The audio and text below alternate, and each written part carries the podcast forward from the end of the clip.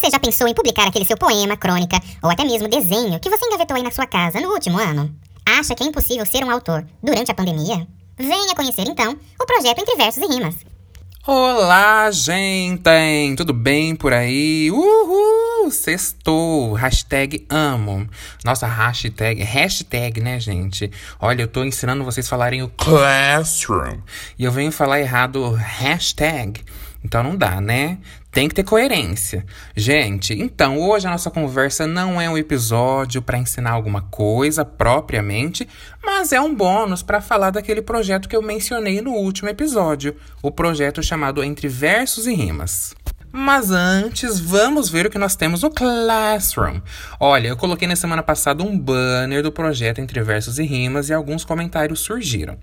O primeiro é da Kiara, do sétimo A. Ela disse: Nossa, eu amei o projeto, muito criativo. Kiara, isso mesmo. Eu vou ler o regulamento aqui. Na verdade, eu vou passear pelo regulamento com vocês e você já fique atenta, hein? Tem professor que pode orientar, tem bibliotecário também.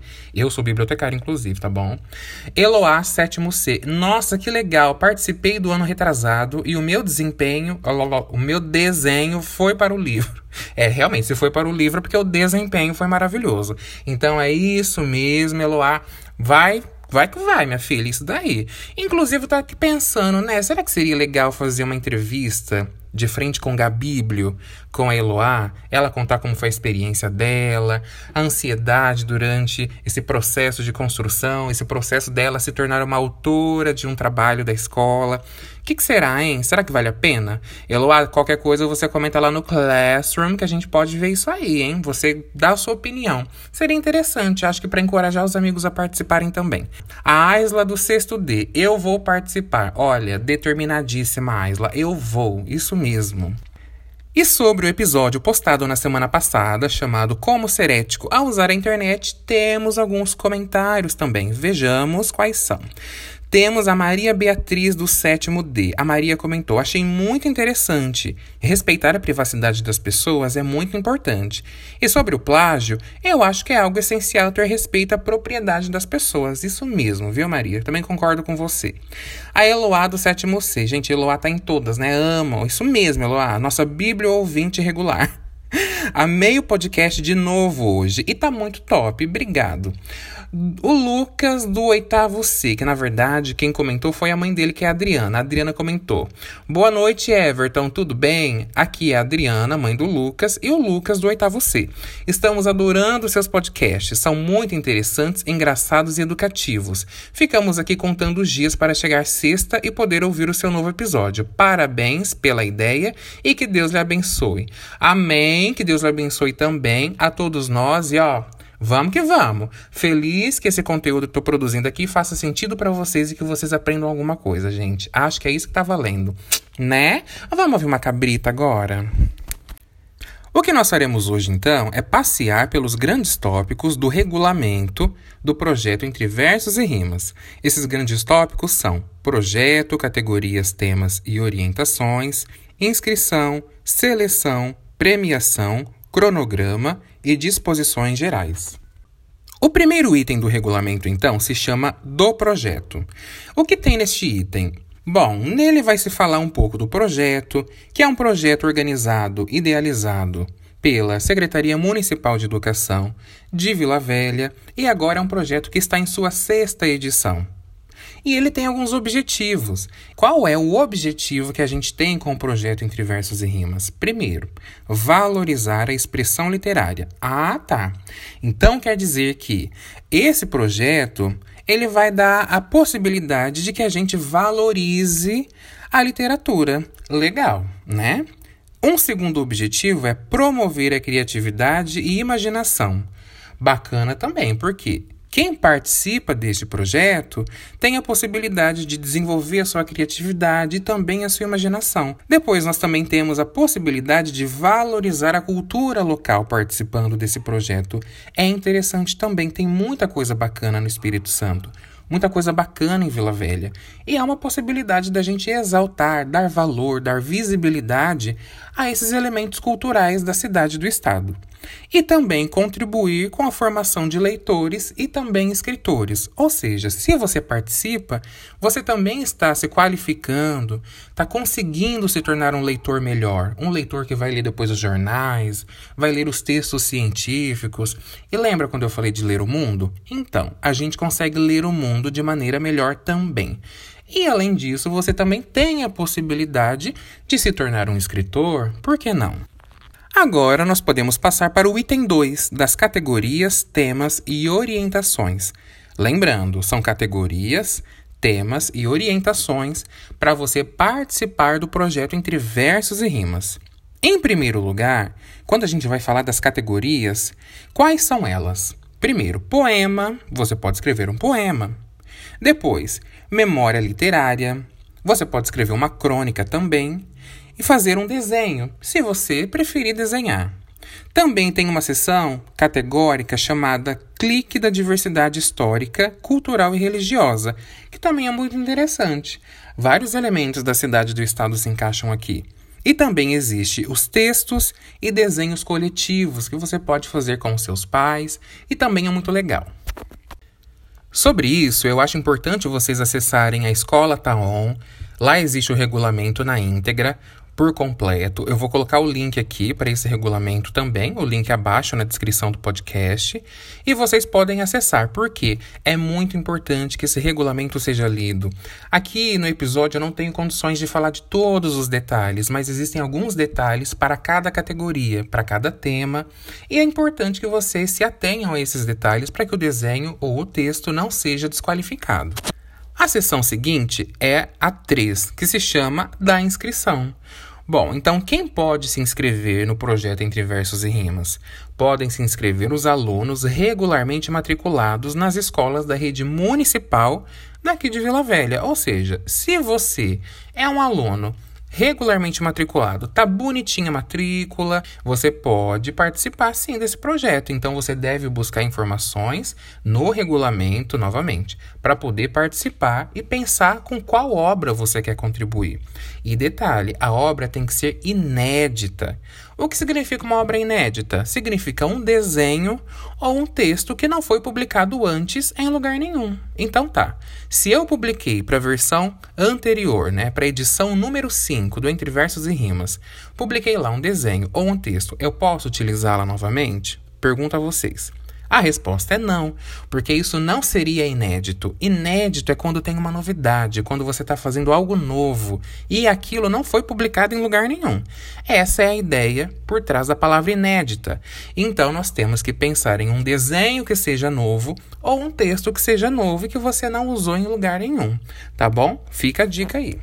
E os servidores da educação podem participar também?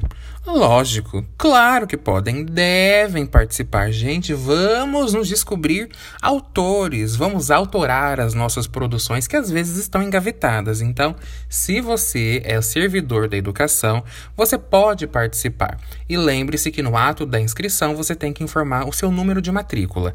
Tudo bem? Caso isso não ocorra, é muito provável que você possa ter a sua inscrição indeferida.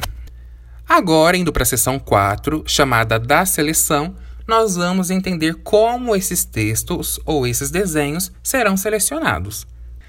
Os textos serão selecionados de acordo com a adequação ao gênero escolhido por você.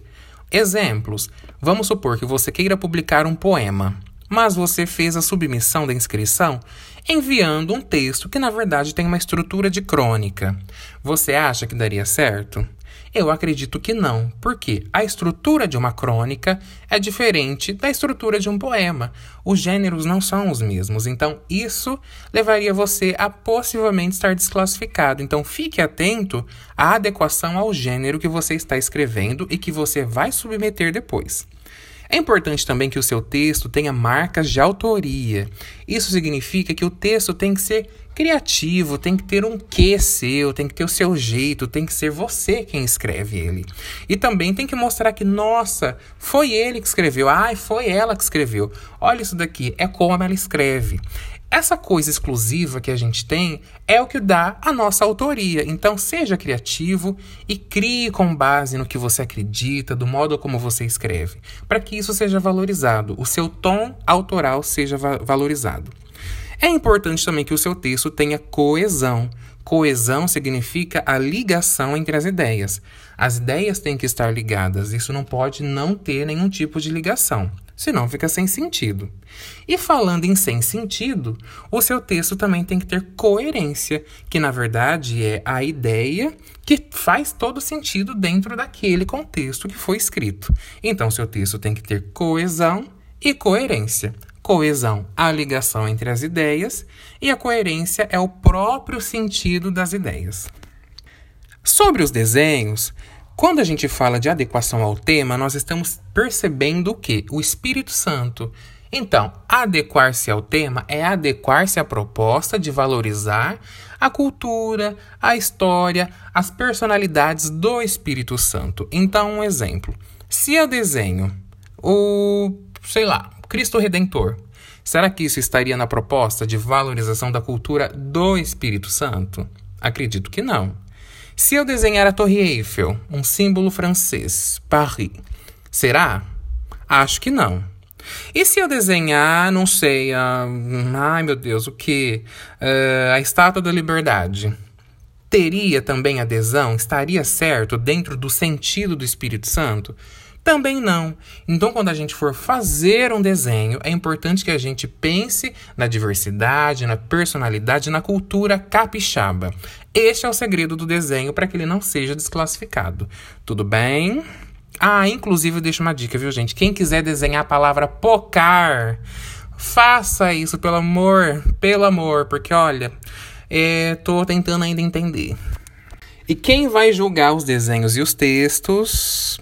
Os membros da Academia de Letras de Vila Velha. É mole ou vocês querem mais, gente? E também os artistas e educadores do município. Tadã! Gente, agora, dica preciosa, item 5. Eu sei que é isso que vocês querem saber, da premiação. Olhem só. Premiação: cinco dias comigo limpando a biblioteca do João Calpon. Vocês vão amar, gente. Empurrar carrinho, organizar livro, bater espanador pra lá e pra cá. Mentirinha, mentirinha, mentira. Deixa eu virar minha página aqui, tá bom? Peraí. Mentira, gente. Vamos voltar pra realidade. Se bem que eu queria mesmo, né? Uma mãozinha, porque mãozinhas são sempre bom. Deixa eu fazer minha cola aqui, porque eu não sou super-homem pra ficar gravando tudo na cabeça, não. Olhem só tá? Cinco exemplares, é cinco mesmo, tá bom? Mas não é cinco dias comigo, não. São cinco exemplares do livro publicado e também a medalha. Para o aluno, se foi o aluno quem submeteu, quem se inscreveu. Para o servidor, se também foi o servidor quem escreveu, quem contribuiu. E para os orientadores. Então tá, eu oriento alguém então eu recebo cinco livros e a criança também recebe cinco livros. Se foi um professor, um colaborador, de forma geral, da educação, que também escreveu, ele também vai receber cinco livros para poder fazer distribuição para quem ele quiser, para quem ele quiser presentear. É muito bacana. E cada pessoa recebe uma medalha. Gente, tendência em colocar nas redes sociais, que se tornou autor. Acho super bacana isso. Firma aí, escreve aí no papel, hein? Anota tudo.